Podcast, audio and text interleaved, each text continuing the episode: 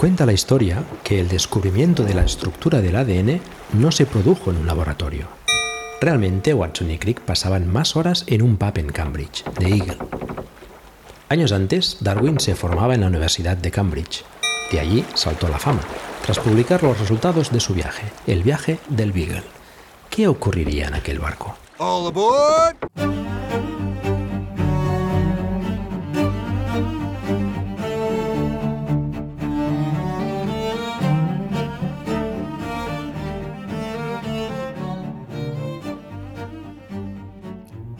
Bienvenidos y bienvenidas a la Taberna del Beagle, un podcast en el que nos sentamos tranquilamente a hablar sobre nuestras inquietudes en la vida.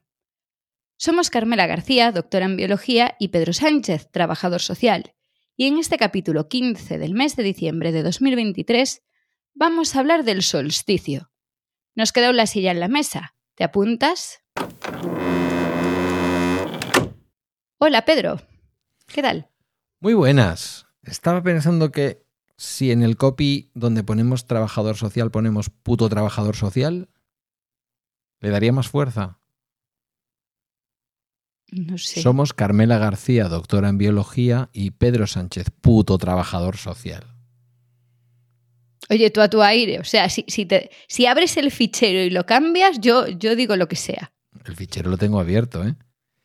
Eh, bueno, esta era solamente para poder poner el explícito en el de hoy y así los adultos lo miran y dicen, "Oh, ¿qué habrán dicho? Vamos a ponerlo. Como últimamente hablan de cosas raras, hoy nos vas a hablar, mm, bueno, nos vas a hablar, vamos a hablar. Yo te voy a aportar algunas cosas y te Iba a voy a decir, o sea, esto sigue diciendo no tenemos guion, así que a ver, pero bueno. Bueno, en realidad pone otra vez no tenemos guion. Y le ¿Qué es falta lo que, la es lo que ponía el mes? Guión no lleva tilde. Dios, En serio. me acaba de matar. ¿Y cómo lo escribo yo? Claro, no, yo no le mal, pongo tilde. mal. ¿Me lo sueles leer? ¿Que lo escribo mal? No, no sé, pero si dices que lleva, lo escribes mal. No, me ha dado al ojo. ¿Guión? No, me da más peor al ojo ponerle tilde, vale. Te lo compro. Claro, Mm, porque es Ahora un se ha quedado en. Guión. ¿No? Guión. ¿Tiene dos Déjalo, sílabas o déjalo, una? Uh, qué lío. Déjalo. Bueno, pues es nada, nos cierran la taberna. Sí que tenemos.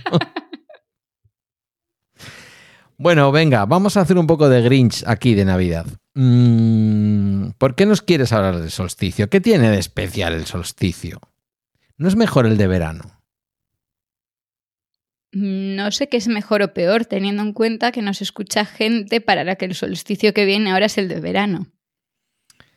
Pero bueno, bastante tienen con mi ley y todas esas cosas como para pensar eso ahora en solsticios.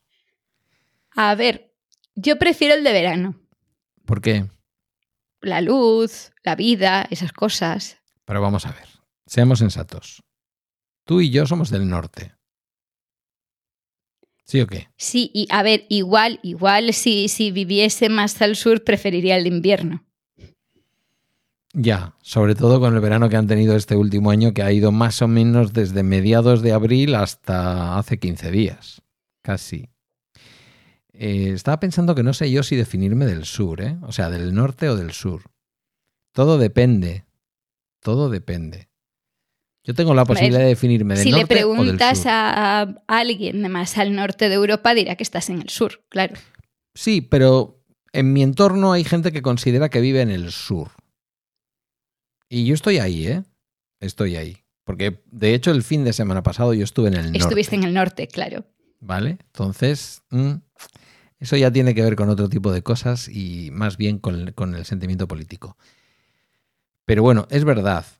Aunque te he de decir una cosa, y viene a cuento. Pasa uno la antigua frontera con Francia y ve un ambiente muy gaditano. Y lo digo en serio, ¿eh?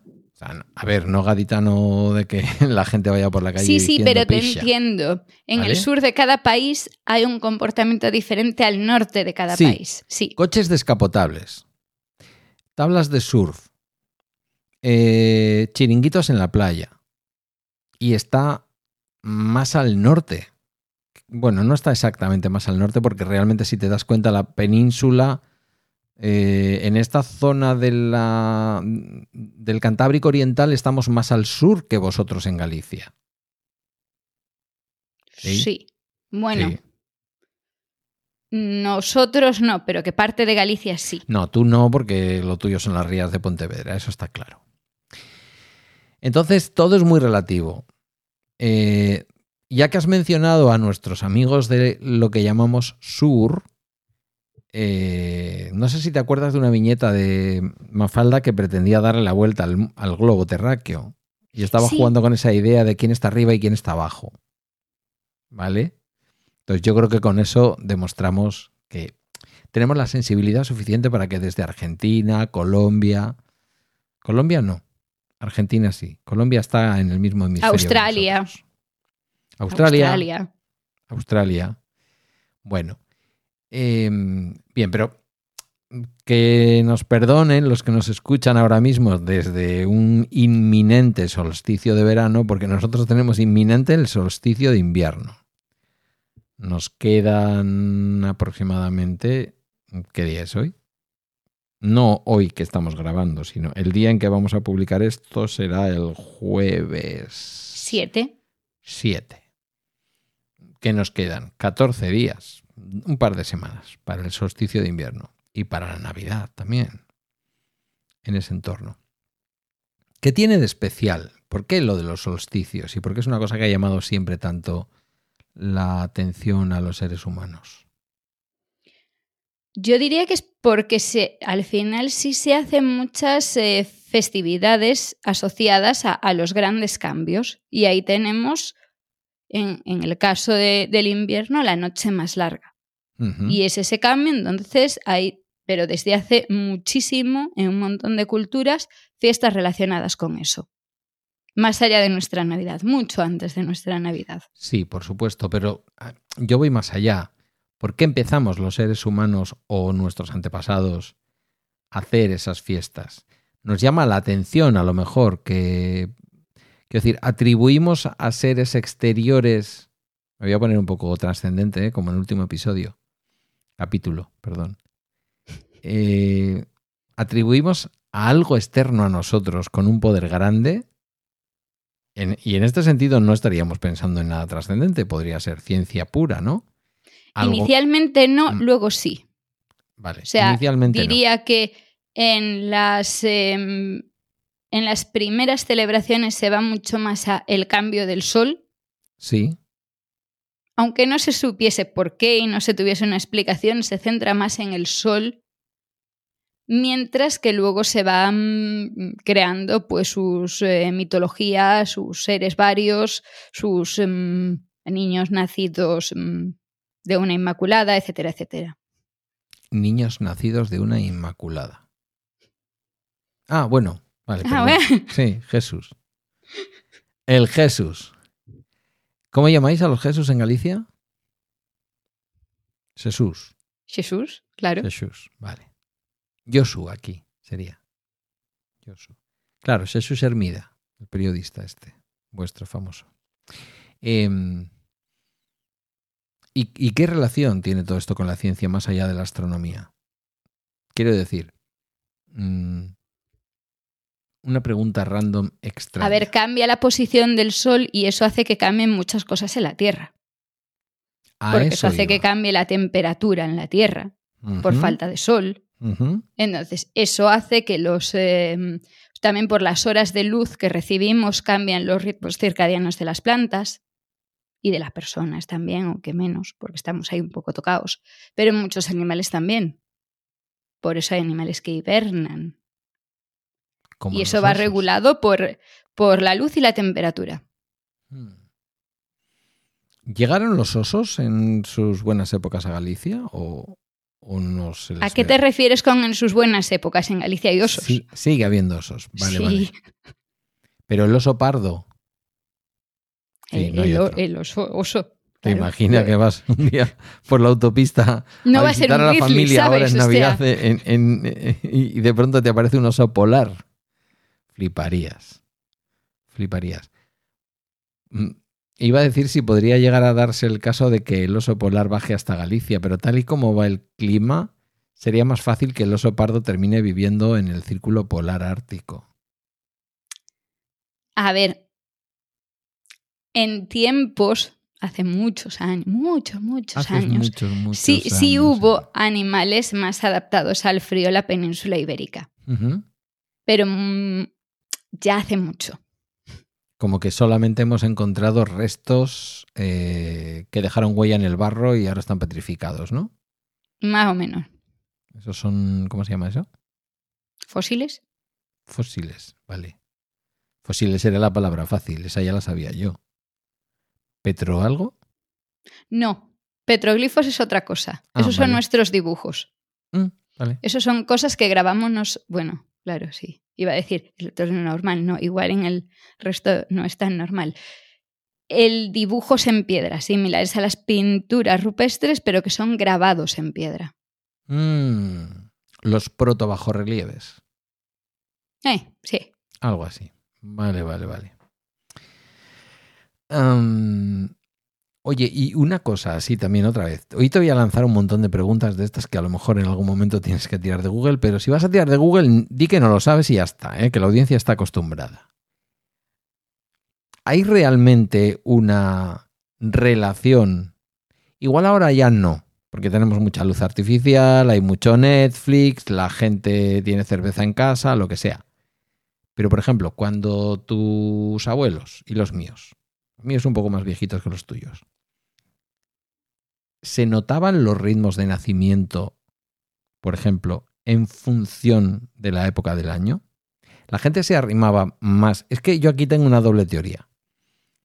Yo creo que hay parejas, porque no sé si te has dado cuenta que las parejas a veces tienen un patrón en los nacimientos. Imagínate la familia de Claro, tres sí, hijos. sí, sí, Dices, claro. Un hijo me nació en mayo, el otro en junio y el otro entre mayo y junio. Dice, vale, aquí había una época más fértil o había una época de lo que viene siendo No, es una época de más arrime. de más arrime, ¿no? Sí. Entonces, yo aquí tengo dos teorías. La mía, la que yo he vivido, yo, yo nací menos que siete mesino, yo nací seis mesino, ¿vale? Quien... Ah, tú tenías que haber tocado ya casi en verano, entonces. No, veo que tú tampoco me lo, me lo has cogido. Déjalo, no pasa nada. Eh, o como diría mi padre, hijo, tú estuviste en nuestra boda. Esto sí lo has pillado, ¿no? Ah, Vale. Eh, entonces, digo yo, hay una época, la de la siega, ya que vamos a hablar de los ritmos de la naturaleza, hay una época, la de la siega, que en algunas regiones de España y en determinadas épocas de nuestra vida, cuando no estaban al alcance de la mano los métodos anticonceptivos y este tipo de cosas, daban una serie de nacimientos, como podía ser mi caso, allá como por el entorno de marzo o la primavera, que venían del propio verano. Y tú dices, Claro. bueno, a mí me cuadraba más. Voy a darle la vuelta a esto para que veas por qué a mí me tenía más sentido lo de los seis meses de nacer antes de tiempo. Porque el equivalente en Galicia esto viene siendo más la vendimia. mm, la Porque vendimia. claro, acaba la vendimia, celebras, Arrimas. el vino, el vino más joven y estas cosas. Entonces, claro, Vale. nace mucha gente a principios de verano. Vale, Ahora ya no se nota esto tanto, pero, pero sí había un pico. Claro, claro, claro. Biológicamente no hay un patrón. Biolo- es O sea, una- se es un podría patrón ser en cualquier momento, es un patrón social. Que también lo podría dar el solsticio de invierno. Hace frío, Te arrimas. hace de Celebras, celebras, de- claro. Celebras también.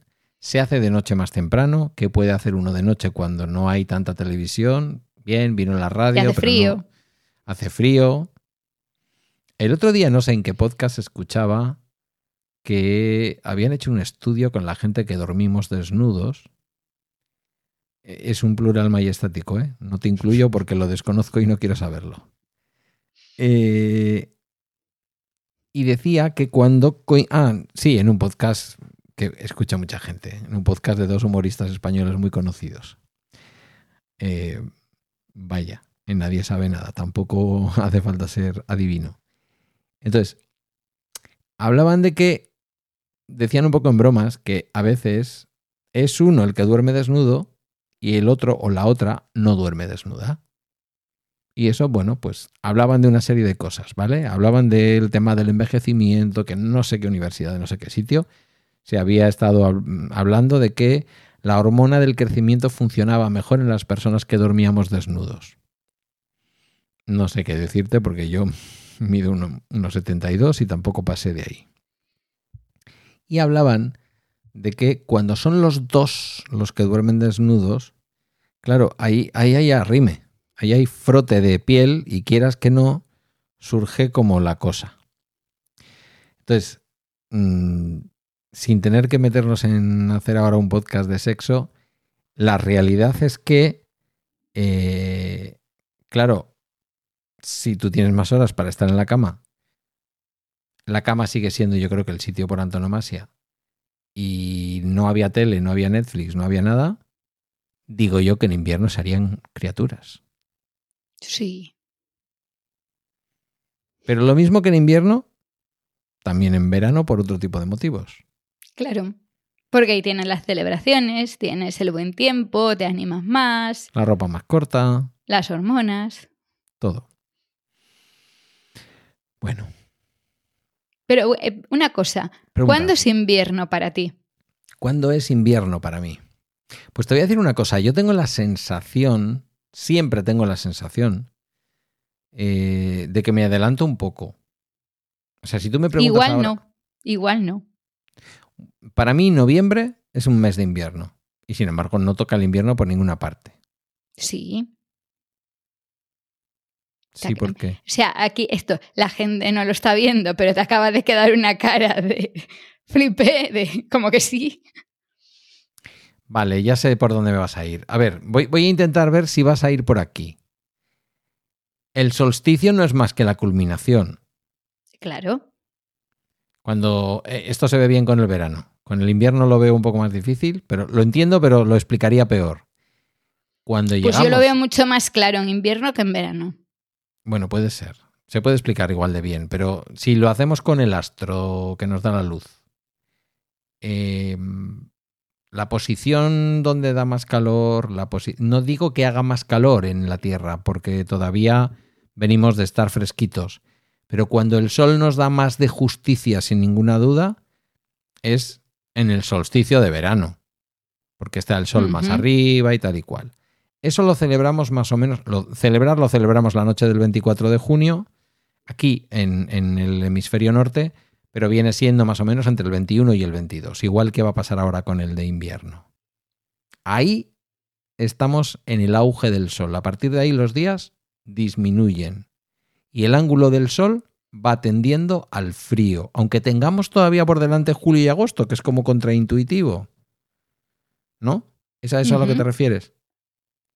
Vale. Entonces, en invierno, ¿de cuándo a cuándo? Pues el invierno. No me digas números, dime hechos destacados. ¿Hechos destacados te refieres a celebraciones y cosas así? Sí. ¿De cuándo a cuándo? sin duda alguna tenemos la fiesta de los muertos, que es muy invernal. Em, no me acuerdo en qué fecha se celebra en Euskadi y seguro que en, Galicia también el Gastañarre Eguna. Gastañarre, a ver a qué te suena Gastaña. Gastaña. ¿El San Martín? ¿Los magostos? ¿Las castañas? Magosto. Sí. Las castañas. Gastañarre. Eh, San Martín, que se mata el cerdo. ¿Por qué matamos el cerdo antes de que llegue el invierno si lo que queremos es que se cure eh, la carne del cerdo con el frío? Porque tenemos más frío por delante matándolo en San Martín que matándolo el día 21 de diciembre. Claro. ¿No? Me ha convencido tu argumento. Entonces, ¿Y hasta cuándo? Pues hombre, ¿hasta cuándo? Pues aquí vuelvo otra vez a la mitología vasca el día de... Bueno, la vasca y no solo la vasca, porque estos días, al menos en la comunidad de Bala Extra, se ha estado hablando del día de Candelaria. Aquí se celebra el día de San Blas, que nos ponemos todos los que tenemos cultura católica o cristiana el cordoncito de San Blas porque te quita los males de la garganta. No sé si es que a San Blas le cortaron el cuello en algún sitio, ¿eh? Lo mismo. No tengo ni idea de su historia. Pero aquí se llevan cordones trenzados de algodón, se llevan a la iglesia y el cura los bendice. Y caramelitos y estas cosas. ¿Vale? Puede que hagamos algo así, puede ser. Vale. Pero sí, o sea, tienen las fechas. El, el invierno, según Dos. los, cel- según los Dos de celtas, febrero, tres, va del cuatro. Samaín Mm, a la Candelaria. Vale. Estamos Y hablando medio, del y Día en de los medio Muertos. tienes el solsticio, claro. Vale, al día de Santa Águeda prácticamente, o de la Candelaria. Santa Águeda es De el día arriba, día abajo. Si no me equivoco. Vamos. Claro, pero es que aquí en Santa Águeda salimos la noche anterior a Santa Águeda. re- creo recordar que, que los vascos que me escuchan me, me, me corrijan, que soy yo muy malo para estas cosas.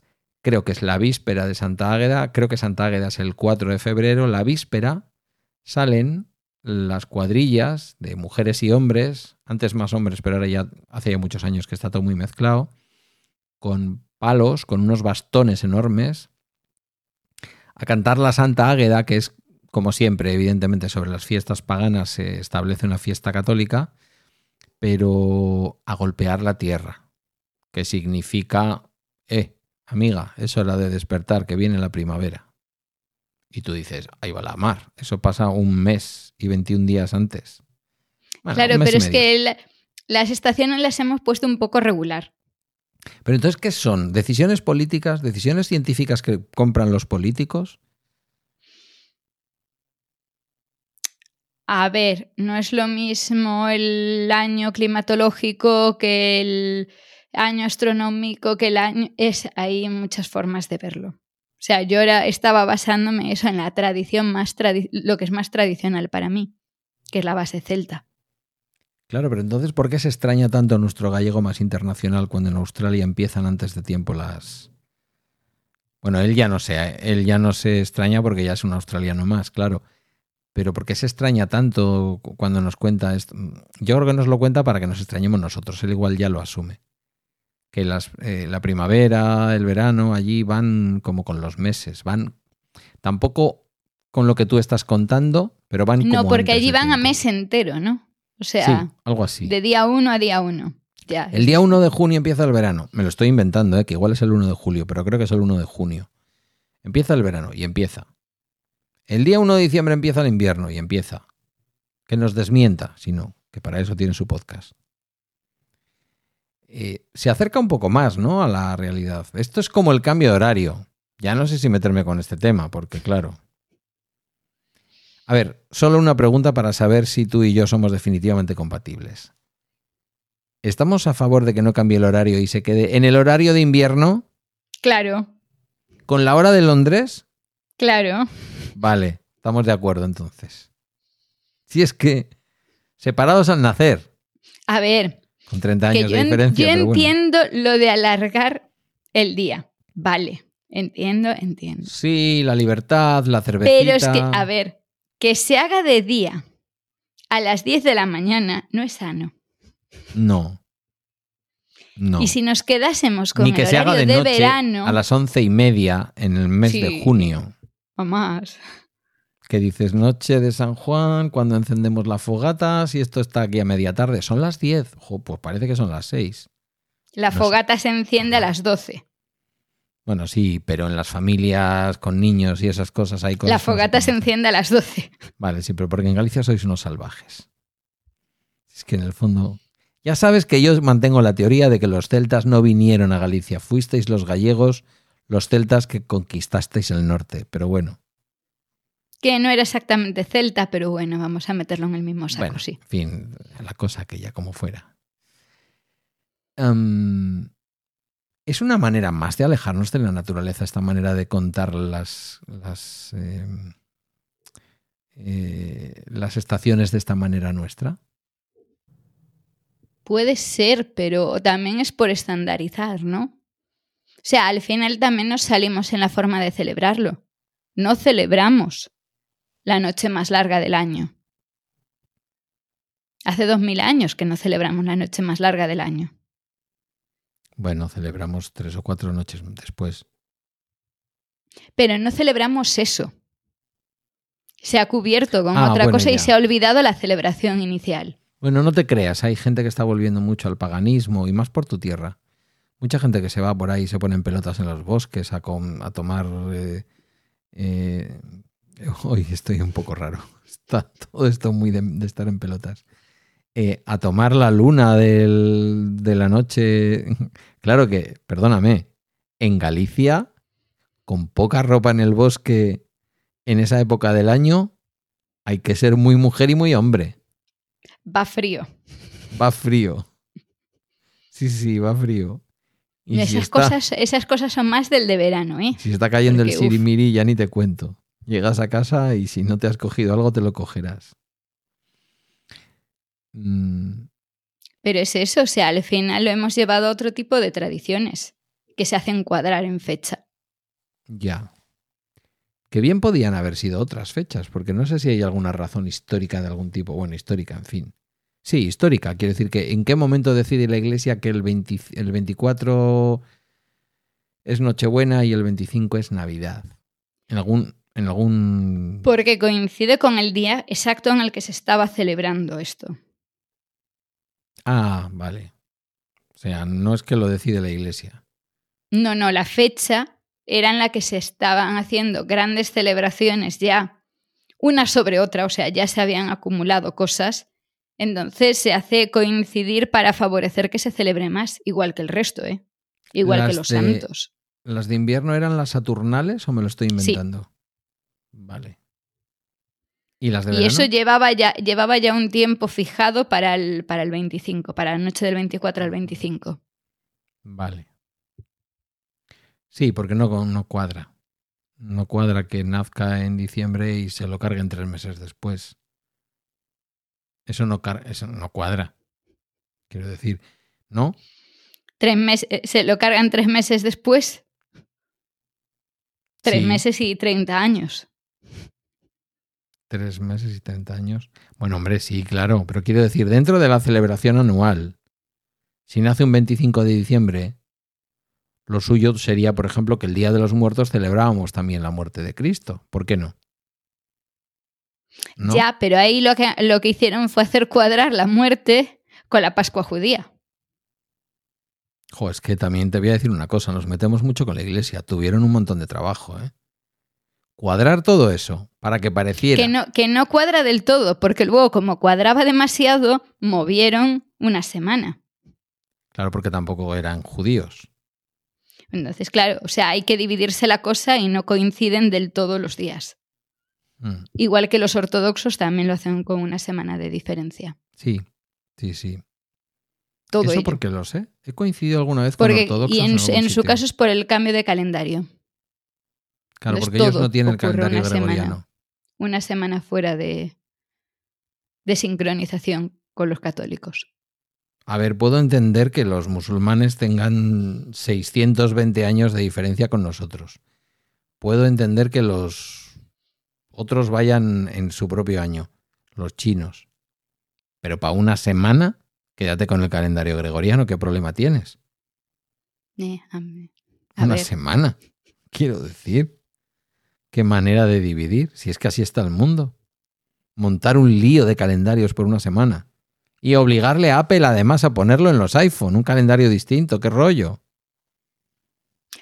en serio, no me he fijado nunca en esto. Hay calendarios alternativos. No me lo he planteado nunca. Búscalo en el, iPhone.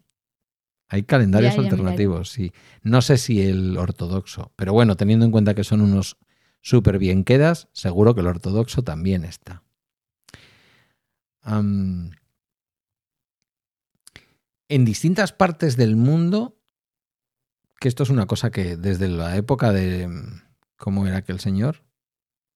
Marvin Harris se llamaba aquel antropólogo que escribía aquellos libros tan chulos. Bueno, no sé, a saber. Igual era un cantante de, reggae, igual me estoy liando. Eh, hay un montón de tradiciones, que es un poco lo que se basa a veces la, comillas, verdad religiosa, eh, que coinciden en distintas partes del mundo. Como si los seres humanos con más o menos contacto, esto no lo sé, hubieran tomado decisiones parecidas respecto a determinadas fiestas. Quiero decir que cuando hablamos de Saturnales, las Saturnales venían de Roma, si no me equivoco. Vale, Roma no me sirve como ejemplo, porque Roma y nosotros somos lo mismo. Y el resto es igual, es una tradición que empieza en un sitio y se va llevando a otros sitios Ya. y adaptando en cada sitio. Y a cada religión. Si aplica así. Si aplica, dice. ¿Hay algún país del mundo, algún lugar? Bueno, algún país sí, pero algún lugar del mundo donde por tradición no exista un sentimiento religioso. No, ¿Por no, a lo que me refiero es a que hay tradiciones que no están ligadas a la religión del sitio, Como por ejemplo. que mantenemos otra, otro tipo de tradiciones. O sea, por una parte, en el caso de los católicos se hizo coincidir la fecha con un tipo de tradición nueva. Hay cosas que hemos ido adaptando los católicos de lo que era la tradición previa, uniéndole una así patina por encima mm, religiosa, pero luego también tenemos otras tradiciones que es que no hay por donde encontrar la conexión con la religión. Por ejemplo. El olencero, Bueno, a ver, no tiene. A ver, cuando te cuentan la historia del olenchero, te dicen que estaba en el monte, que era un carbonero borrachito y que. No sé, no recuerdo ahora exactamente la leyenda, pero vienen a contar algo así como que le llega la. como que le llega la, la, mm, noticia de que había llegado la luz. Y entonces baja a los pueblos porque ha llegado la luz y fue como el símbolo de la llegada de la cristiandad al Euskal Herria o algo así. Que lo mismo estoy prim- mezclando primera noticia, o sea, yo no tenía ninguna idea de que hubiese una, una conexión. En, A ver, a mí en Galicia con el contado apalpador no se, no se le ha dado ese, esa interpretación nunca. Es un señor baja de las montañas, fin de la historia. A ver, yo te estoy contando porque también es verdad que eh, en su momento me han contado muchas historias. Yo tuve un profesor de euskera durante dos años, que lo sigo viendo por Galdaca, ¿no? Que fue eh, discípulo directo de Aita Barandiarán. ¿Vale? José María Barandiarán, si no me equivoco, eh, el nombre. Que fue un antropólogo y euskaltzale y, bueno, estudioso de toda la cultura vasca, ¿no? Entonces, claro, este nos contaba leyendas de las Lamiak y todos estos seres mitológicos que había en las fuentes, que creo que alguna vez las hemos mencionado aquí. Y él nos contaba, pues, por ejemplo, la leyenda de San Juan de Gastelugache. San Juan de Gastelugache dice la leyenda tradicional que son las últimas huellas del demonio huyendo de Euskal Herria cuando llega la luz de Jesús. Claro, como toda esta gente en su momento, casi todos en el monasterio de Aránzazu, que recomiendo ver encarecidamente en el municipio guipuzcoano de Oñati. Si venís, por favor, es una obra arquitectónica inconmensurable y pictórica y escultórica. Es todo el arte vasco de los 60 y de los 70. eh, poco religioso, debo decir, metido allí en una basílica. De hecho, creo que la iglesia paró la obra varias veces porque se le estaba yendo un poquito la olla a, a Néstor Basterrechea, a, todos los grandes de la, de la cultura vasca. Em, ¿Y por qué está hablando? Ah, sí, porque ahí hay un convento, un monasterio debería decir, había un monasterio donde estaba Resurrección María de, Auz, Azcue, en fin, todos los euskaltzales, la gente que estudiaba la cultura vasca en aquella época. Entonces, aquella gente fundamentalmente eran religiosos.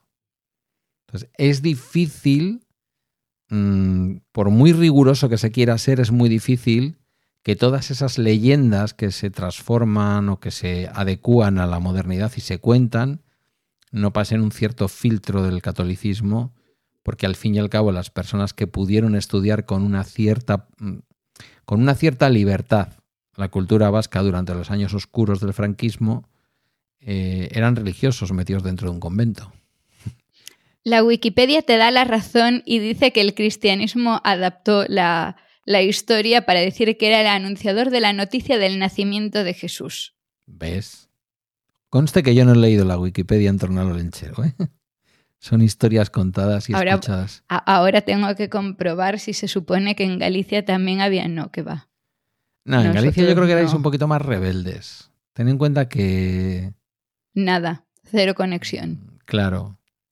Claro, pero es que la cultura vasca es una cultura muy, muy católica, tremendamente católica, tan católica, tan católica que durante la República, y aunque las fuerzas del gobierno vasco y de los gudaris de aquí de, y, también de los de los eh, lo diré, milicianos, que, que en Euskadi no solamente lucharon gudaris, eh, que luego pasa lo que pasa. Eh, aunque estuvieron del lado republicano, del lado de la democracia, eran católicos. Por eso ocurrieron aquí cosas muy especiales cuando acabó la guerra. Y alguna gente después de estar en la guerra volvió a casa y no pasó nada, cosa que no ocurrió en el resto de España, porque eran católicos. Entonces, el catolicismo en Euskadi es muy importante. Como en cualquier parte de España se ha ido perdiendo, ya no es lo que era, pero evidentemente aquí era muy fuerte. Y estaba muy relacionado con la cultura vasca, sin duda. Si alguna vez vienes, mira, vino Emilio y es verdad que al final vienes y quieres ver mogollón de cosas. Eh, uno de los sitios que en el próximo viaje que haga Emilio tiene que ver, dentro de 20 años, cuando ya las criaturas se queden en Murcia y él pueda venir tranquilo, eh, es, es Nuestra Señora de Aranzazú, o como decimos en euskera, Aranchazu, porque realmente ahí es donde se ve cómo lo vasco y, y- la religión se, se entroncan. Entonces, es muy difícil que tradiciones como la llamada evidente, la llamada a que la tierra, la madre naturaleza despierte, es muy difícil que nosotros no la relacionemos como es el caso con Santa Águeda, que en el fondo era una santa italiana a la que le debieron de mastectomizar a la fuerza o algo así. La historia es un poquito truculenta, no la voy a contar. Eh, y, y es un día totalmente pagano. Claramente, es que lo ves, que es totalmente pagano. La gente no saca crucifijos. La gente lo que saca son botas de vino y, y garrotas para darle a la tierra para que despierte. Ah, claro, es que estoy intentando buscar una. Pero no, lo más parecido que tenemos nosotros serían ya los mayos. Ya, pero vosotros ya ahí ya vais muy tarde. Nosotros estamos diciéndole Pero, a la pero tierra. no, claro, pero ahí ya no es despierta, es ya has despertado. Claro, claro. Ya es una constatación de un hecho. Claro, ahí esto también entronca con los patios, no sé si es en Córdoba o dónde, se montan unos patios increíbles, no sé si en honor a la Virgen o en honor a quién, con unas flores, con unos mantones y con unas historias. Ya tiene que ver con otro tipo de tradiciones. También el hecho de que la religión católica relacione el mes de mayo con la Virgen, si no me equivoco, creo que no me estoy equivocando de ma- de mes. mayo. Eh, eh, pero claro, eso que hablábamos al principio, que sinceramente nunca lo había pensado así, te lo agradezco. No sé si a algún oyente le ha pasado lo mismo que a mí, pero ha sido un poquito epifánico, nunca mejor dicho. Eh, esto de que el solsticio está marcando la mitad y no el comienzo.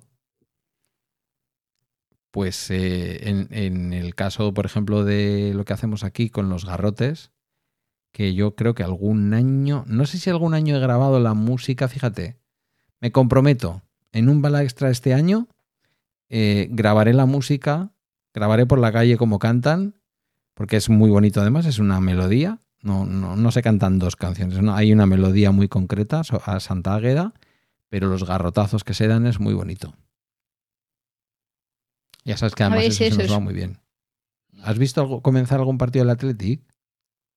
No. Vale, No me consta. vale. si tienes ocasión y ves A que va a empezar sí, en no alguna sé. tele, estás en un bar o ves que de pronto, yo qué sé, juegan el Athletic contra O sea, el es Celta. Es posible que sí en algún momento de mi vida, pero así si me preguntan, no sé. Vale, durante un tiempo han estado, ya no sé si lo hacen, la verdad, porque es como un ratito antes de que comience el partido, se apaga San Mamés por completo, se enciende una luz que ilumina una parte concreta del estadio, donde han colocado un instrumento que estoy seguro de que en Galicia tiene algún tipo de trasunto. que es la chalaparta, que es como una especie de xilofón, por así decirlo, de madera que se toca con normalmente dos personas, antes hombres, ahora ya hombres y mujeres por suerte, cada uno de ellos con dos tochos de madera que van tocando en distintas partes de las maderas porque cada una de las maderas da una nota. ¿Vale? Las maderas están colocadas como si fuera un xilofón. O xilófono, vaya. Eh, ¿Te haces Sí, una es- idea? Sí, estoy viendo una foto. Bueno, la música es muy bonita, es la chalaparta por debajo, tal. Queda muy bonita en cualquier cosa. Hasta en el himno. Fíjate, yo la escuchaba hasta en el himno de un partido político, que no voy a decir.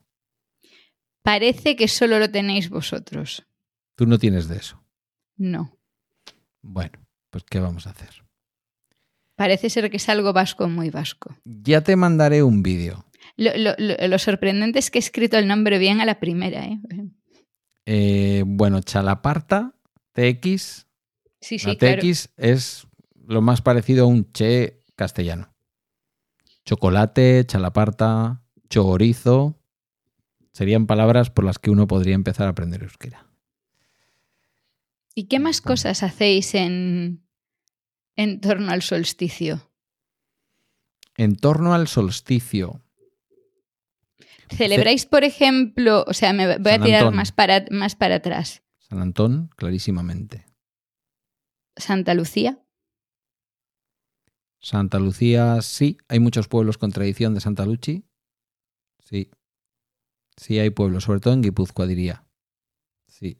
Pero No más allá de no me qué celebrar es Santa Luchi. Santa Luchi es en noviembre, ¿verdad? 13 de diciembre. 13 de diciembre, sí. Bueno, y luego además que es, como tú bien sabes, si no me equivoco, la patrona de las modistillas. Si tú lo dices, yo te creo. Yo creo que sí. Ya, mira, lo voy a mirar. No quiero quedar como un energúmeno aquí diciendo cosas por decir. Pero yo creo que esto, si es así, debe de ser en toda España, ¿eh? Santa Lucía, patrona.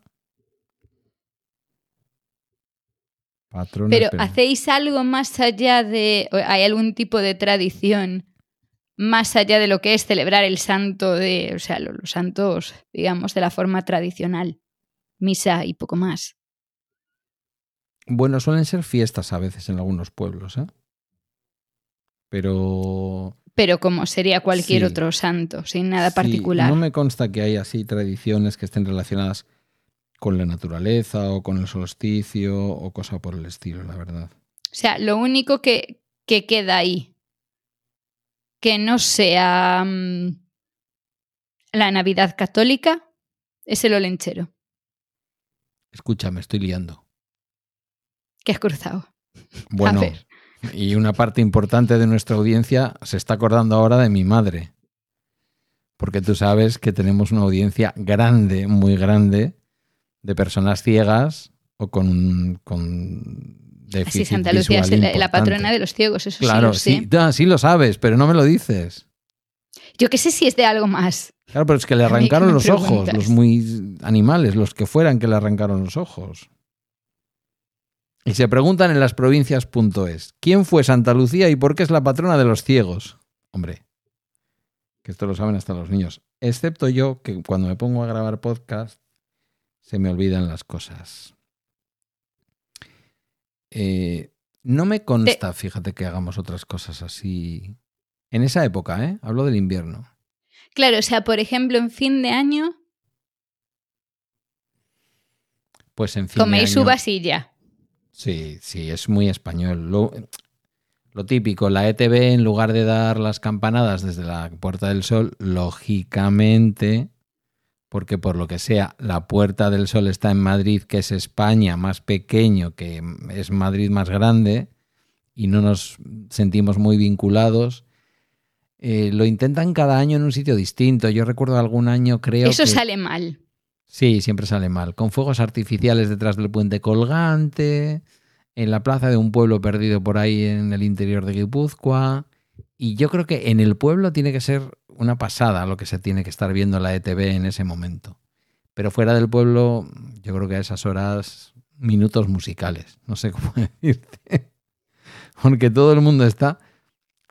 Espera, pero entonces, Sí. es- mira, y estábamos hablando de otra cosa, pero ahora, ahora me interesa Ah, este tema. Ahora ya te venga. Entonces en Euskadi la gente ve las campanadas de televisión española. Entiéndase, las campanadas de la Puerta del Sol. La retransmisión, digamos, tradicional de televisión española, aunque ahora mm, sea con el canal que sea. A ver, como todo. Pero esa imagen decir. de la Puerta del Sol. Sí, como todo. Hay gente que juega en España y Holanda y va con Holanda, ¿vale? Ahí hay un componente político muy, muy concreto, respetabilísimo, pero a veces también en algunas cosas dices, pues si no vas a ir con España, tampoco hace falta que vayas con Holanda. No veas el partido, no te interesa, ¿no? Es como si yo digo, ¿con quién voy? ¿Con la selección de la República Centroafricana o con Marruecos? Pues si no me interesa ninguna de las dos selecciones, no voy con ninguna.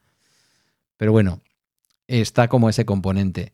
Habrá gente que a esa hora decide poner, pues yo qué sé, cualquier otra cosa. O la E ETV1, que normalmente sí tiene un componente diferenciador y es que estén dando lo que estén dando, lo están dando en la lengua vasca, en euskera. Pues eso lo entiendo.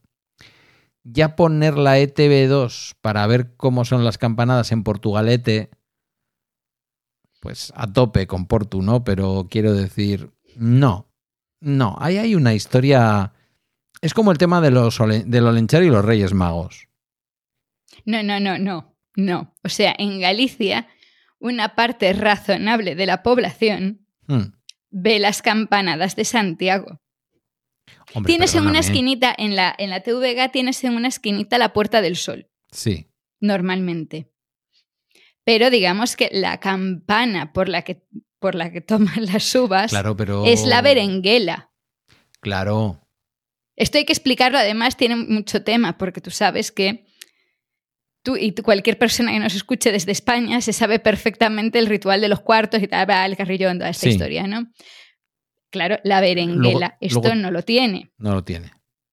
Entonces, claro, en la televisión de Galicia hay que explicarlo al revés, el cuidado que aquí esto no, o sea, cuando suene, suena. Lo primero que suena es la primera adentro. Ahora tiene una ventaja. La berenguela da las campanadas un poquito más despacio. Mm. Entonces tienes ahí, porque son esa, esa campana más grave, más lenta, y tienes ahí un margen mínimo, pero tienes ahí un margen. ¿Y con cada campanada se va levantando una chapa de Estrella Galicia también? Sí, esto está bastante extendido también. sí. Vale, vale, eso era lo mínimo que me esperaba. Que no es que seamos defensores del consumo de alcohol, pero ¿qué queréis que os diga? ¿Entre la chapa de la Coca-Cola o la de Estrella Galicia? ¿No? Un A ver, esto en los últimos años, pero en sí, cuando yo era pequeña, las campanadas de la televisión de Galicia seguían yendo por la Puerta del Sol, solo. En los, Aquí- primeros, en los primeros años de la televisión de Galicia que nació cuando nací yo. A ver, yo te estoy hablando desde una familia totalmente castellano parlante, con una abuela nacida en. con una abuela nacida en, en Extremadura y un abuelo nacido en, en Andalucía. Entonces, lo mismo me sorprendo, pero no. Aquí las conversaciones del día siguiente o de cuando vuelves al trabajo son las conversaciones de cualquier otra parte. El vestido de la muchacha esta o la ausencia del mismo, que a mí me da mucha rabia porque yo no sé qué pasa en mi casa últimamente.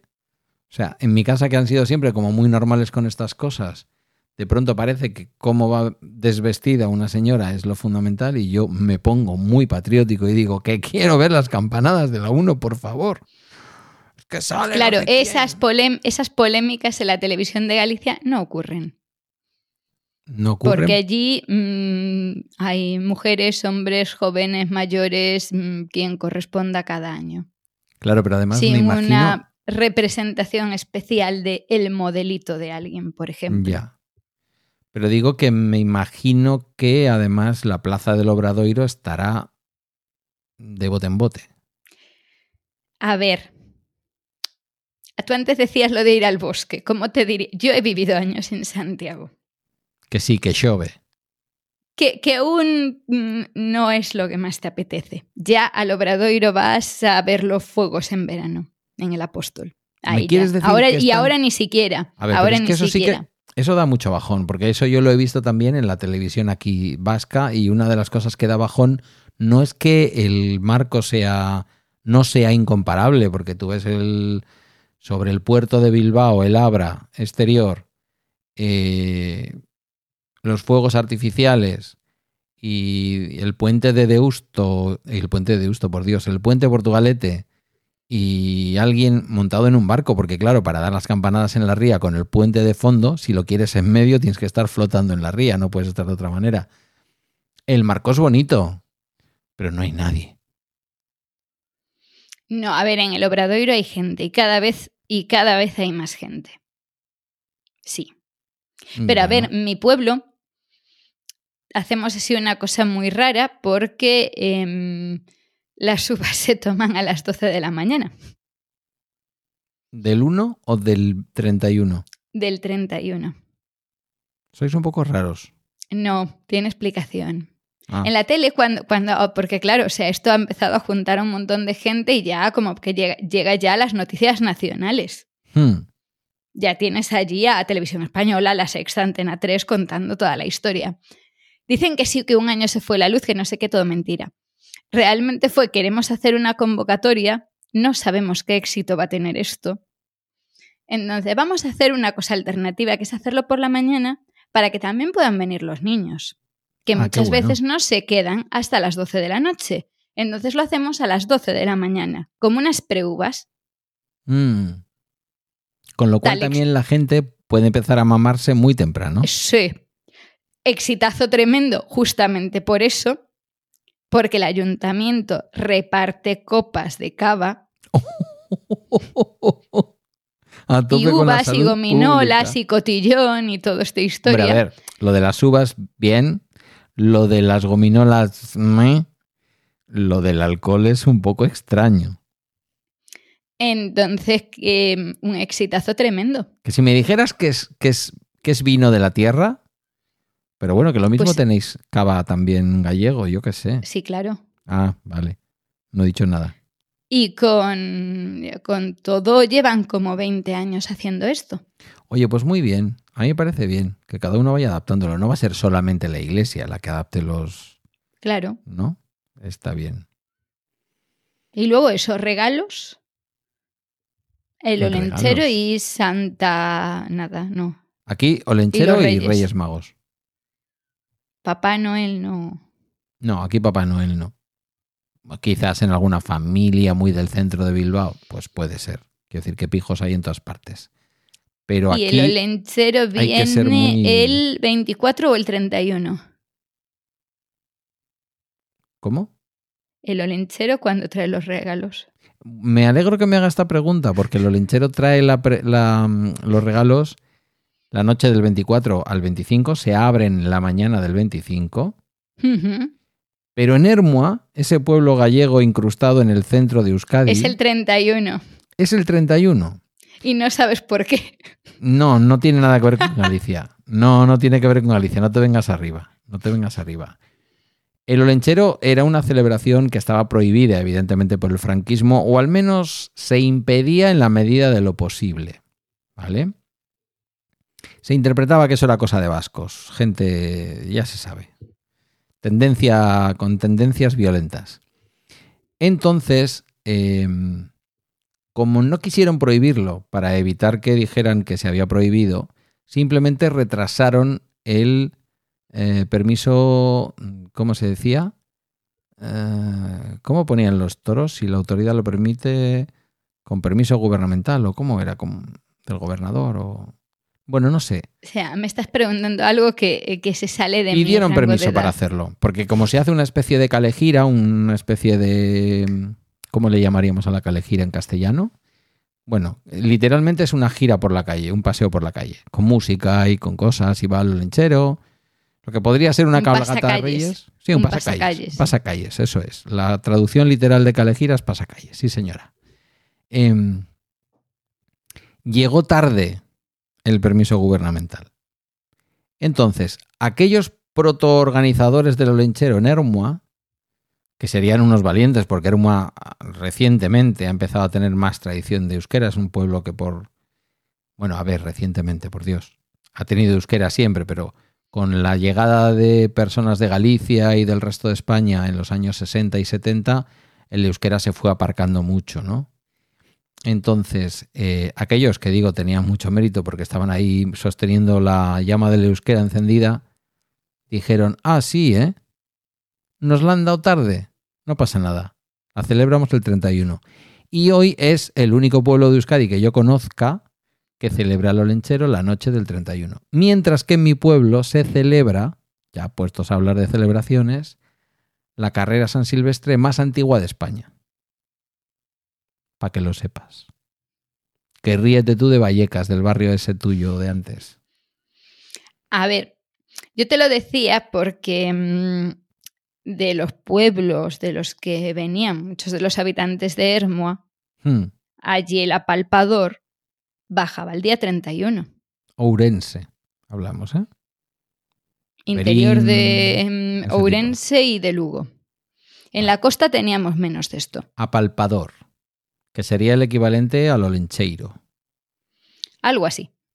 O sea, hay un señor que vive en la montaña y baja a los pueblos a ver si los niños comieron bien. Entonces te Mm, tienes que acabar toda la comida y comer bien para que te traiga regalos. Dulces, sobre todo. Ya. Está bien pensado, ¿eh? Con la tripita llena los niños comerán menos dulces. Digo yo. Ok. Es un poco el equivalente al portarse bien. Mm. O sea, comer las cosas aunque no te gusten para mm, crecer bien. ¿Qué profesión tiene el apalpador? No se le conoce. Algo así como un leñador. Vale, vale. Estamos un poquito alineados, ¿eh? El olenchero es un carbonero. Tipo. Tasio. ¿Te acuerdas de Tasio, la película de...? Hay, en, en muchos sitios se define como carbonero al apalpador también. Vale.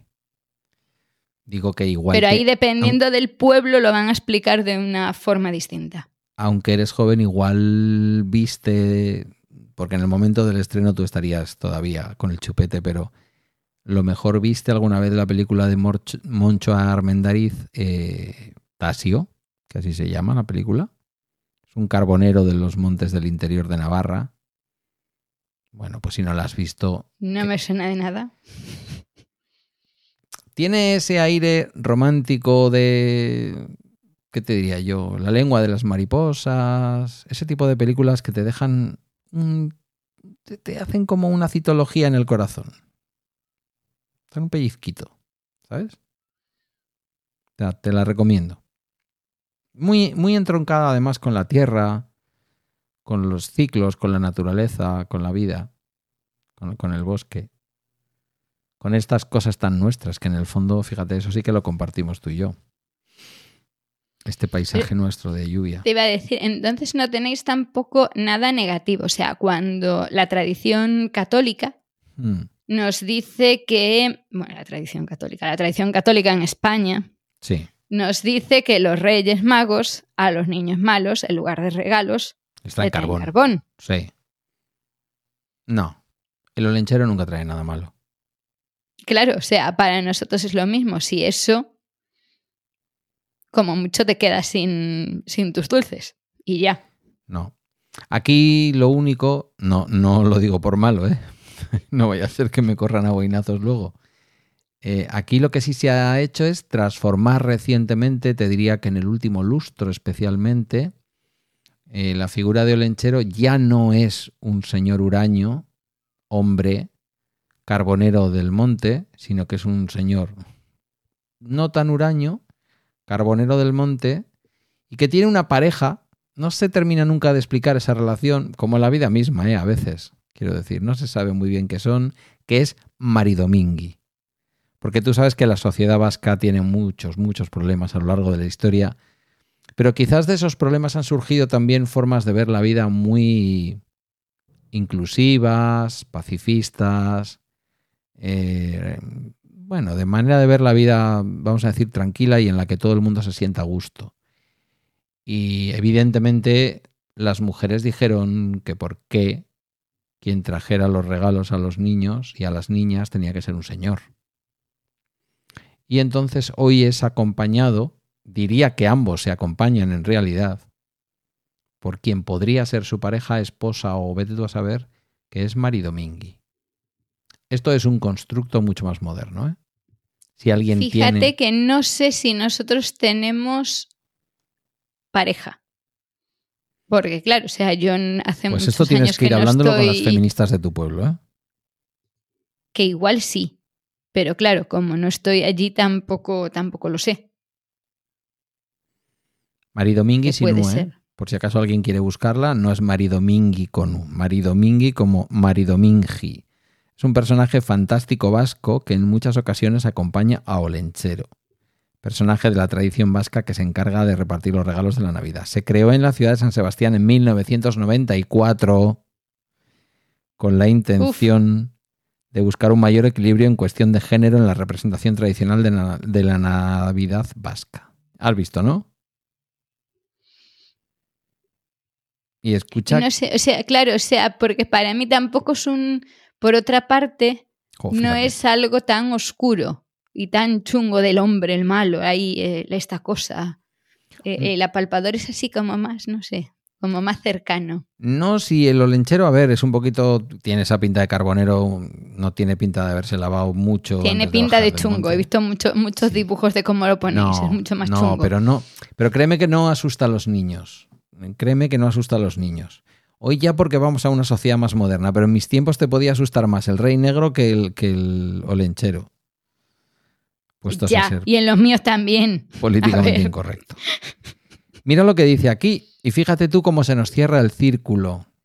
Mencionaba yo a uno de los frailes más importantes en la cultura vasca, como es Resurrección María de Azcue, que sí, aunque se llama Resurrección, es un señor.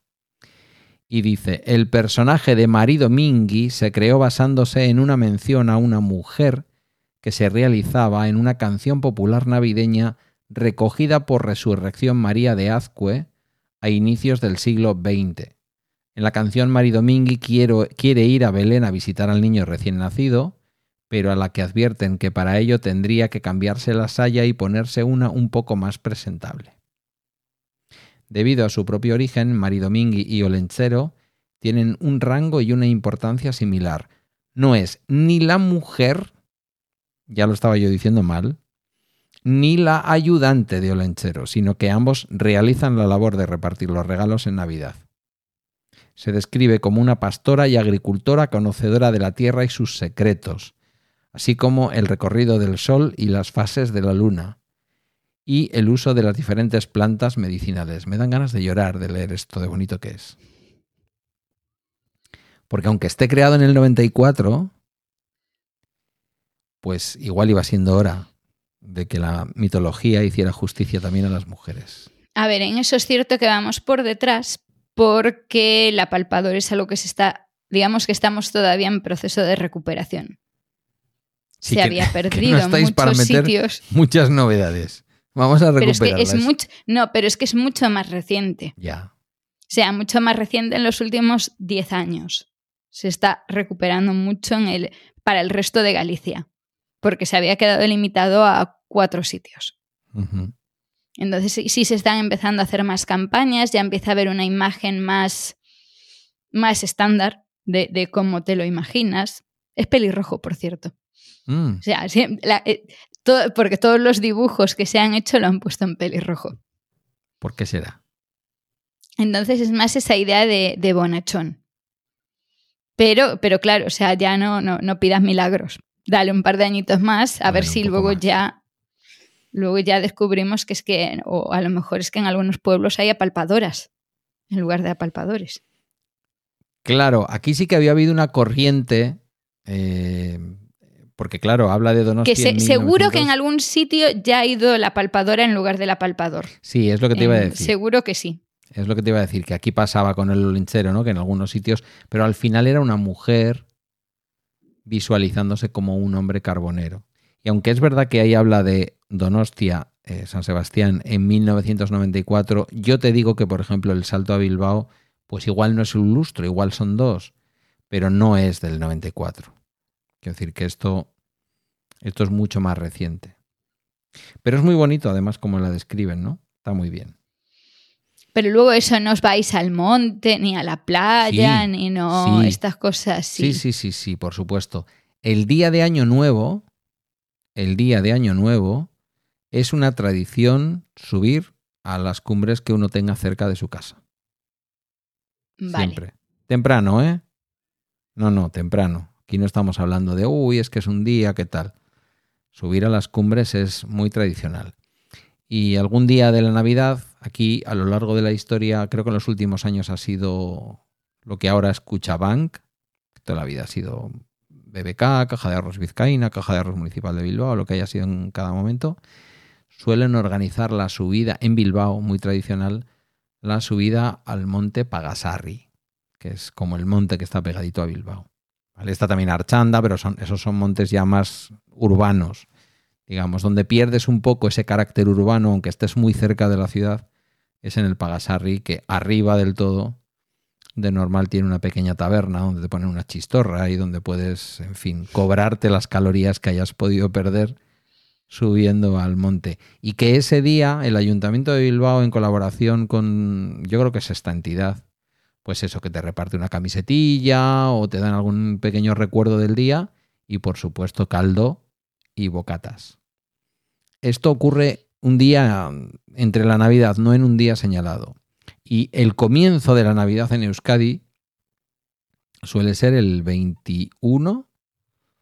Yo creo que el mismo día del solsticio, es que no me acuerdo ahora qué día es San Antón.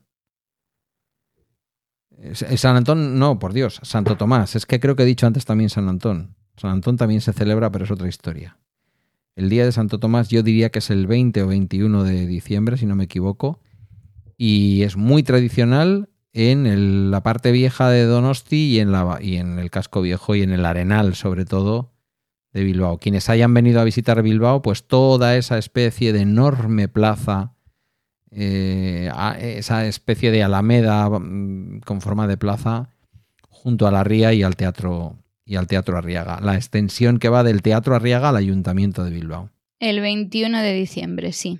Eso es. Pues ese es un día excepcional. Es decir, ese es un día que tranquilamente, aunque sea día de trabajo, se sale de las oficinas en Bilbao. Hay gente que en los pueblos coge día libre para ir a Bilbao a. Bueno, y fuera de Bilbao también, ¿eh? en algunos sitios se celebra. Típico, pues eso, tomarte un chacolí, tomarte un poco de chistorra, un talo con chorizo.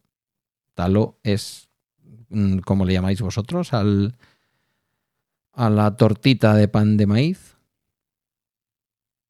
Eso lo hacéis seguro. No sé a qué te estás refiriendo. Pues como hacer una masita para hacer un pan, aplastarlo bien y hacer una masita redonda. ¿Una pues arepa? Sí, como una arepa. Vale. Pues eso es un talo. A eso le metes un chorizo frito dentro, lo doblas eh, te pides un chacolí o una sidra, o ya hay, depende, chacolí diría yo que es lo suyo, y mueres de gusto. ¿Qué coméis en, las navidades? Comemos lo que cualquiera en España, pero adicionalmente, pero adicionalmente tenemos cosas como un postre. A ver, ¿qué se cena en Nochebuena? Jo, pero es que, claro, me estás hablando de qué ceno yo en casa de una señora nacida en Extremadura. Ah, vale, claro. Pero que es tradicional, sabrás que es tradicional ahí cenar en. Hombre, si te lo puedes permitir unas angulitas, eso es espectacular. El marisquiño, mm, tan tradicional como en Galicia, no, pero casi. Pulpo, no. Seguramente que vosotros pulpo no va a faltar en una mesa de Navidad. O igual no, me estás mirando raro. No, eso es más veraniego. Sí. Vale. A la venga. Em, como cosa que resalta mucho, para mí una de las grandes diferencias, no se hace en todas las casas y no es fácil de hacer, se hace una cosa que se llama hinchaur salsa, que es una especie de sopa fría postre, ¿eh? muy dulce, eh, en donde se mezcla fundamentalmente una buena leche entera de vaca recién ordeñada, si es posible, con algo de nata y, y nueces y azúcar. ¿Qué más quieres? Solo con eso puedes estar 10 días sin volver a comer. Claro, es que en Galicia sí es un poco más tradicional que es la cena de Nochebuena suele ser eh, pescado cocido y con, con coliflor, es muy habitual. No. No, no. Y tampoco te crees que hay tanto mariscos como que la cena es más eh, ligera. El marisco es ligero. ¿Qué Luego ya la comida de Navidad ya la cosa mm, va más, Ya. ¿no? Ahí ya sí. Pero el 24 como que no, no tanto. Y dejáis platos en la mesa. Esto sí, sin contexto no se ha entendido. ¿Ponéis platos de más en la mesa además de la gente que va a cenar? No, no se guardan platos para quien falta. Porque esto en Galicia es muy tradicional. No, aquí no. Puede que alguna familia, en recuerdo de alguien, o el primer año en que esa persona no está, o yo qué sé, o... No digo que nadie lo haga, digo que no hay una tradición en torno a eso. A ver, en- entiéndase, esto en mi casa no se ha hecho nunca. Vale. pero, pero es relativamente, em, ¿sabes? Una tradición así bastante arraigada. No creo que nadie de menos de 40 años te vaya a decir, no, no, yo lo hago en mi casa, pero, pero, A mí me ha dejado el culo... pero gente de 80 años lo hace seguro. No voy a decir culo, ¿vale? Porque luego nos escucha la gente en México y se ofende. Me ha dejado el trasero bastante torcido que me digas que coméis pescado cocido. Con el pescado que hay en Galicia, ¿por qué no lo pasáis por el horno, por una plancha? Al, horno- al horno también. Vale, me dejas más tranquilo. Que yo esto, en fin, en mi Pero casa frito o plancha, menos. En Al mi, horno, casa, sí. en mi casa lo tradicional era eh, bacalao con patatas al horno con la coliflor cocida. Con patacas. ¿Cómo le decís en tu casa? Patacas, ¿no? Patacas, claro. Claro. En realidad con, con unos buenos cachelos. Eh, Sí. O sea, una buena, para quien nos escuche de fuera y no sepa lo que es el culmen de un la tipo patata. de patata.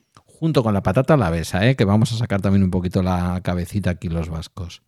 Pero claro, yo recuerdo una época, estaba todavía casado con Teresa, que íbamos y comprábamos específicamente una patata que venía dentro de cartón. De un una papel- bolsa de cartón, sí, un- claro. Con un papel, sí, con una bolsa, pero muy fuerte, muy fuerte, muy fuerte. Que yo creo que no la, tenía ni marca. es la única forma de comprar patatas. Vale. Es que en ponía fuera patata de Galicia y un escudo gallego con ese celeste tan precioso que comparten el Celta de Vigo y la selección argentina. No sé si habrá alguna relación. No, tú. pues, vete tú a Vete tú a saber, saber. Y aquellas, aquellas patatas eran un primor. No sé si la sigue vendiendo el Carrefour, pero vamos, aquellas patatas Es eran posible. una cosa exagerada. Crema. O sea, hicieras lo que hicieras con ellas, eran crema. Eh, Pues pero aquí sí, aquí es, aquí es horno. Lo que, lo que sí se hace en muchas casas es dejar una ventana abierta con una vela para los que no están. Ya. Y mira que hace frío, ¿eh? Hace frío. Es lo que te iba a decir. Es lo que te iba a decir. Como entre alguien que no está, o aunque no entre, como vaya por ahí un investigador de lo oculto, va a decir, aquí ha entrado un alma en pena porque ha bajado la temperatura. Un huevo, además. Y luego en fin de año sí se... mm, Y eso, mira, creo que es algo que se está recuperando mucho, lo de ir a la playa. Pero en el a momento de la pasear, celebración. entiéndase. En el previo. Claro, el la previo. celebración como que es más difícil si hay ciertas tradiciones en la lanzada y su tradición y toda la historia, pero claro, viene siendo difícil saltarte la cena, mm, las uvas y toda la historia, entonces se ha ido adaptando a lo de mm, ya vamos con la caída del sol y ya nos llega. Mm, Espera que me he quedado, no te has dado cuenta, pero me he quedado completamente petrificado porque yo quiero conocer cuál es la tradición de la lanzada. No me digas que es meterse en el agua el 31 de diciembre, porque eso Eso yo creo que podría acabar hasta con el feminismo en Galicia, porque habrá, habrá mujeres que digan que lo hagan los subnormales de los hombres, no queremos igualdad en esto. A ver, la tradición ha decaído por algo. Pero a ver, tampoco tiene por qué estar tan fría. No, que va. El verano que yo estuve en Galicia, te lo he dicho muchas veces, eh, reconozco que me volví con la sensación de tampoco está tan fría el agua en Galicia. Concretamente en el Atlántico, eh, que es donde acusan. pero me fui a la lanzada e intenté meterme. Y dije, leche, aquí sí que parece que viene directamente de las CIES y del Círculo Polar Ártico. Mira, ahora se está de maravilla. Estás mirando ahora la temperatura. Que, ahora que no vamos a decir qué día es, pero que hace frío en la calle. O sea, yo no sé cómo estáis ahí, pero yo aquí me voy a tener. Nosotros estamos aquí ahora mismo. Ah, bueno, para la hora que es, que son las 5 de la tarde, estamos a 13 grados y llueve. Pero hoy habrá una mínima de 7 grados. Estamos aquí a 11 grados ahora, ¿vale? La temperatura del agua. Dices aquí, estás mirando el tiempo en tu pueblo. No, aquí, aquí en Madrid. Aquí en Madrid, vale la temperatura del agua en la lanzada en estos momentos es de 17 grados. Luego te metes y sientes calor. Que es la temperatura que hay fuera, prácticamente. Claro. Esto es lo que he escuchado yo esta semana. Es perfecto para bañarse. Esto se lo he escuchado esta semana yo a alguien que vive en Baquio, esa, esa ciudad de la que tanto hablo, ese pueblo del que tanto hablo, que dice, es que ahora vas descalza por la arena te arrimas a la, al agua y te da calorcito. Digo, sí, claro, después de de calza por la arena, que está a 11 grados, a nada que el agua esté eso, a 16 o 17, pues a tope con ello. Claro, es que, o sea, es perfecto. Y una, 17, 17 grados, eso es agua, o sea, si hay días de verano en los que está el agua más fría. Puede ser, en la lanzada puede ser. Eh, una pregunta un poco más global y que se sale un poco de estos localismos en los que hemos caído en esta fase, ya en esta última fase del programa. Mm, el planeta necesita, o sea, el planeta recibe calor por un lado y más fresquito por otro y a la de seis meses ocurre lo contrario.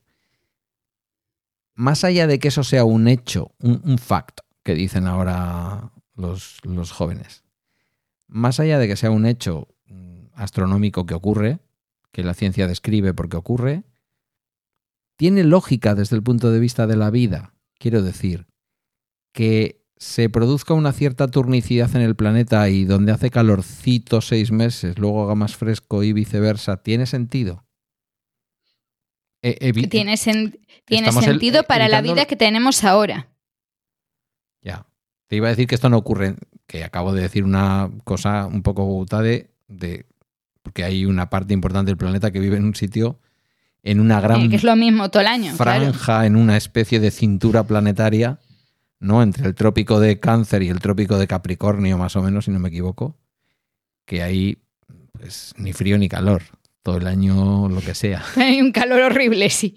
Sí, calor horrible. Claro, a ver, en cada zona del planeta, tenemos, más allá de los humanos, que somos un caso aparte, tenemos especies que están adaptadas a esos cambios. Entonces, igual que en los polos, cuanto más cerca de los polos tenemos especies que están más adaptadas al frío, también lo están a la situación del sol que van a tener en los extremos, con em, épocas de un día muy largo, épocas ¿sabes? De un día muy corto.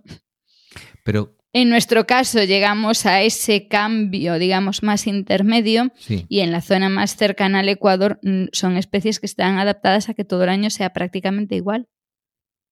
A ver, eh, me voy a hacer una pregunta de las que tú me harías, ¿vale? Y es, ¿Por qué tengo la sensación de que hay mayor biodiversidad en, la, en esa franja del planeta en donde el clima es cálido y húmedo y no cambia tanto a lo largo del año? Es un pensamiento real. Evidentemente hay mucha más biodiversidad. Ahora he dicho evidentemente, igual me como mis palabras. hay mucha más eh, biodiversidad que en zonas extremas, como por ejemplo los polos, ¿no? El casquete polar, por una parte, y el, y el continente antártico. Eh, vale, ahí estaríamos hablando de eso, de extremo. No es que vivan extremófilos, pero extremo. Sí, viven extremófilos. También viven extremófilos, sí, evidentemente. Pues por lo que sea 80 bajo cero, pues... Eh, no son 80 bajo cero, 70. pero bueno. 80 no. existe, no. 60. 50. No, no te creas, o sea, en, en una zona bastante amplia pueden... O sea, puedes estar permanentemente helado y estar a menos 20, pero es que en muchas zonas polares se llegan a mm, temperaturas eh, ambiente de, cero. Una parte del tiempo razonable. O sea, no todo es temperaturas tan extremas. Mm. Sí, bueno, que también tiene que ver con las. También tiene que ver con las. Pero claro, o sea, cualquier bicho que vive de forma normal a menos de 4 grados se le va a considerar extremófilo. Vale. Yo pensaba que extremófilo solo se debía llamar a los bichos esos que viven en el, en el río Tinto y en Marte caso de que en Marte hubiera bichos.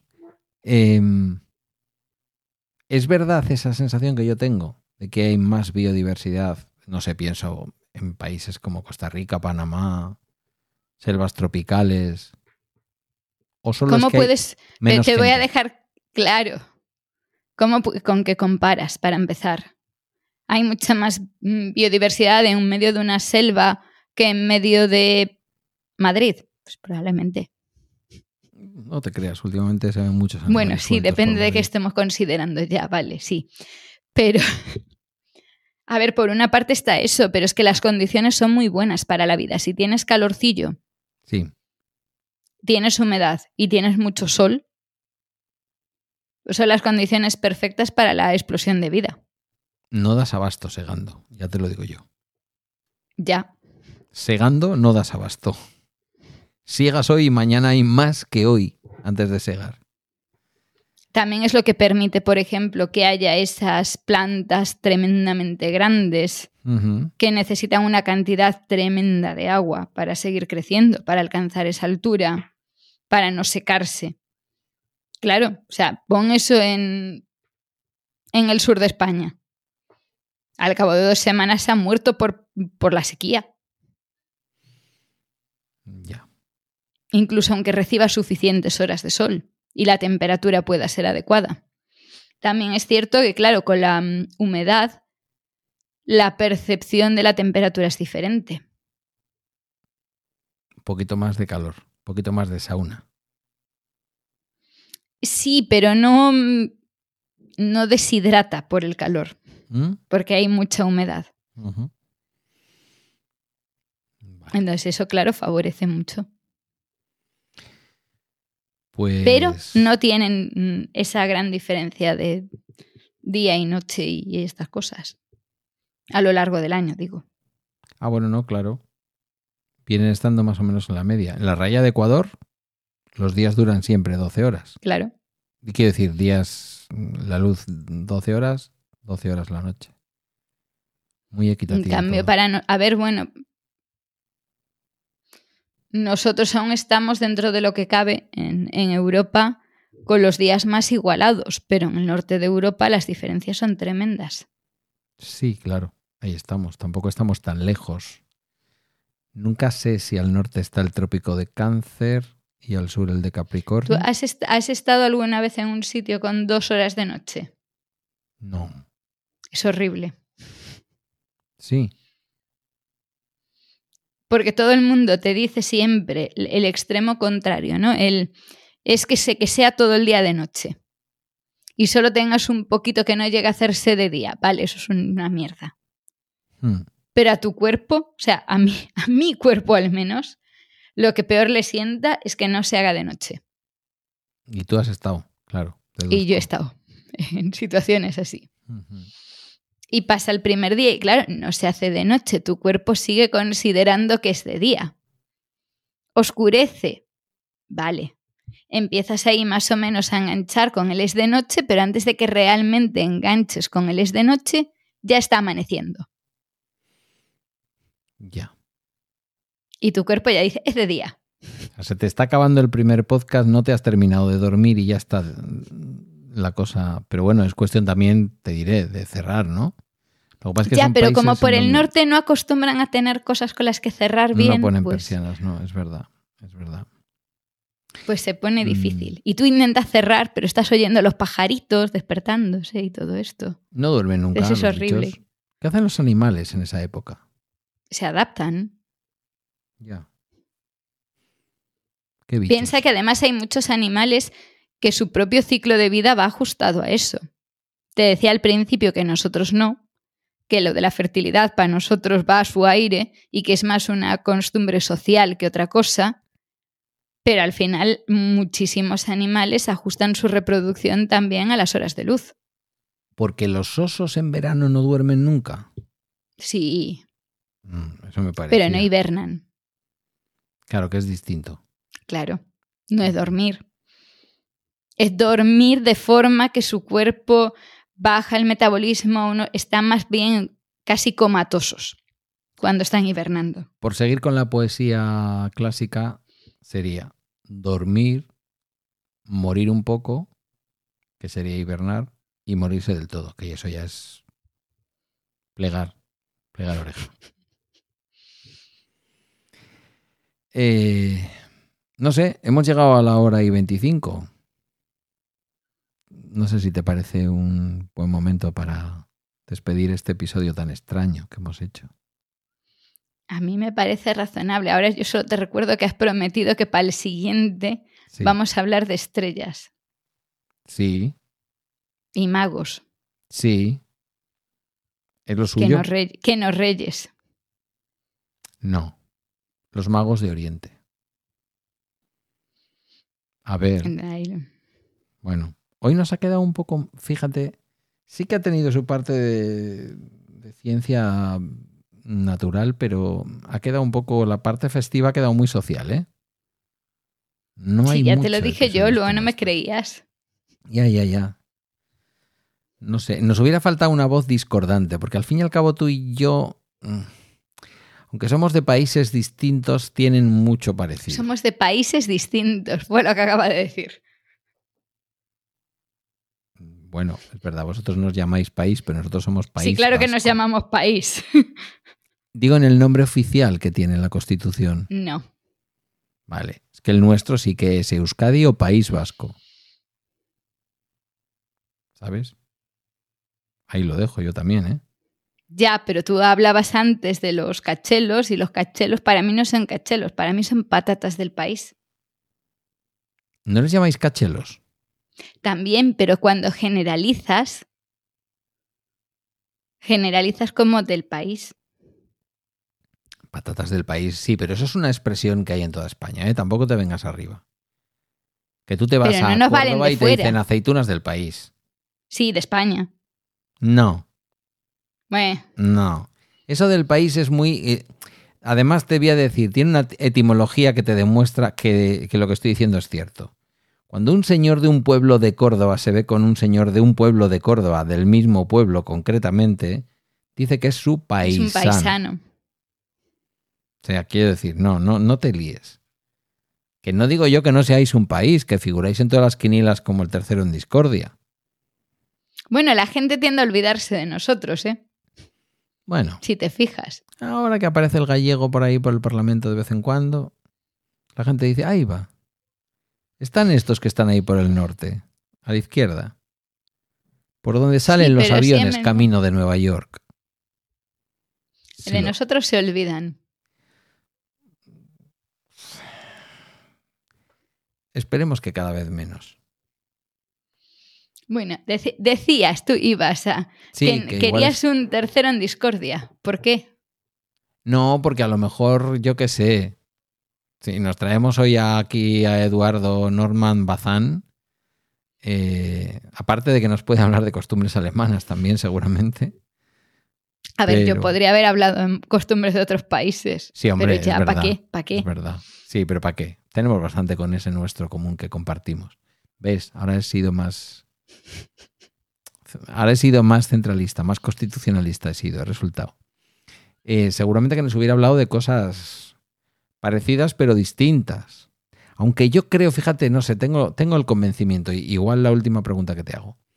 ¿No tienes la sensación de, de que los que somos de tierras o países más del norte, quizás por la oscuridad o por lo que sea, tendemos más a esas explicaciones misteriosas, seres extraños, relacionados con los solsticios, con los equinoccios y con la madre tierra? Yo creo que es más bien que en nosotros cuajó menos el catolicismo. Anda mi madre, lo que me ha dicho. A ver, es evidente, ¿no? O sea, mm, Eh, En el Fíjate que acabo sur- de. Yo he defendido que aquí somos muy católicos. sí, sí. Pero sí es verdad que hay una base previa. Claro, o sea, yo tengo la sensación de que en el sur esa base desapareció también por, la, si- por una situación diferente, ¿no? Por, Bueno, es que ellos adaptaron el catolicismo, también te he de decir. Porque es gente que no va nunca a misa claro, sí, sí, justo. O sea, ellos lo han llevado a otro nivel. y En que el luego sacan en el que cristos nosotros, distintos como si fueran personajes distintos mitológicos. Y ojito con el Cristo del no sé qué y la Virgen de los Dolores, ¿sabes? Venga a ofender a todo el Que no, que, no lo estoy, que no estoy ofendiendo. Mira, hay una cosa que siempre le he preguntado a Javi, buen oyente y mejor, y mejor persona, también sevillano, muy aficionado, un hombre muy religioso y muy aficionado a, a las fotos de vírgenes y a la Semana Santa sevillana y a todas estas cosas, le encantan y, y es más que respetabilísimo, por supuesto. Él, que es una persona inteligente, lo sabe y sabe que cuando hablamos así no, no se trata de ofender a nadie. Eh, yo siempre me pregunto, esta es una cosa que yo le pregunto mucho a la gente de Sevilla porque para mí es difícil de comprender, y lo digo en serio. Tú puedes odiarte a muerte porque tú, Carmela, eres del Betis y yo soy del Sevilla o viceversa, pero luego somos de la misma hermandad. Y a su vez odiamos a otro de la hermandad de al lado que tiene una virgen que tiene la mitad de luces que la nuestra y no es ni la mitad de bonita. Que resulta que allí tengo un amigo que está al lado mío en el palco del Sevilla o en el palco del Betis. Eso es muy interesante, ¿eh? antropológicamente es potentísimo. Porque esa gente, si se desata una guerra civil en Sevilla, ¿con quién va? De- Depende de la razón de la guerra. Ahí ya se Eh, sitúa. ahí te he visto que eres una mujer inteligente y despierta. Esa era la respuesta correcta. Como las razones de las guerras a veces tienen que ver con las ideologías, pues da igual que seas del Betis o de la Virgen del Carmen. Pero que, que sí es eso, que, que ellos tienen otra adaptación distinta, en la que van sobre. O sea, en lugar de irse al paso previo al catolicismo, ellos lo han llevado un paso más allá. Y mira que tienen para tirar, ¿eh? porque ahí hay un exministro, un tipo muy interesante que creo que fue ministro de Trabajo con Aznar.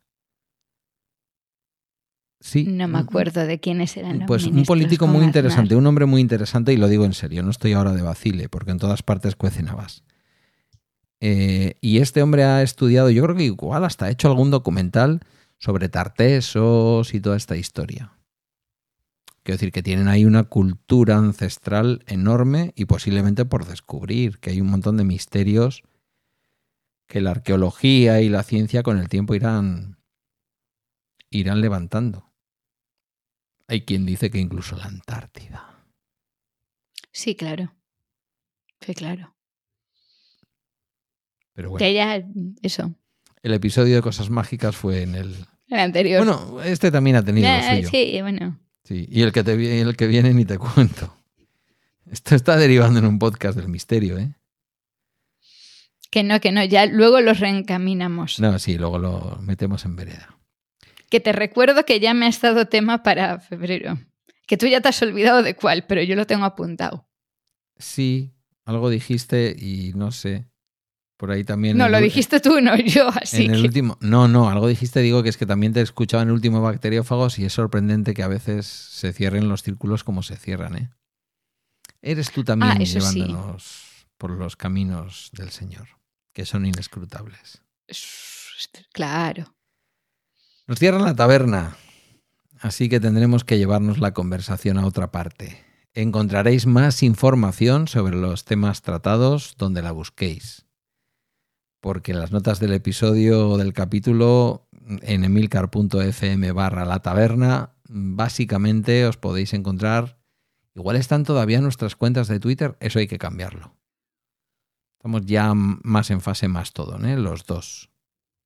Yo totalmente, totalmente. Yo directamente no estoy últimamente, así que... Pregúntale al jefe que igual tiene un sitio todavía por ahí en emilcar.social.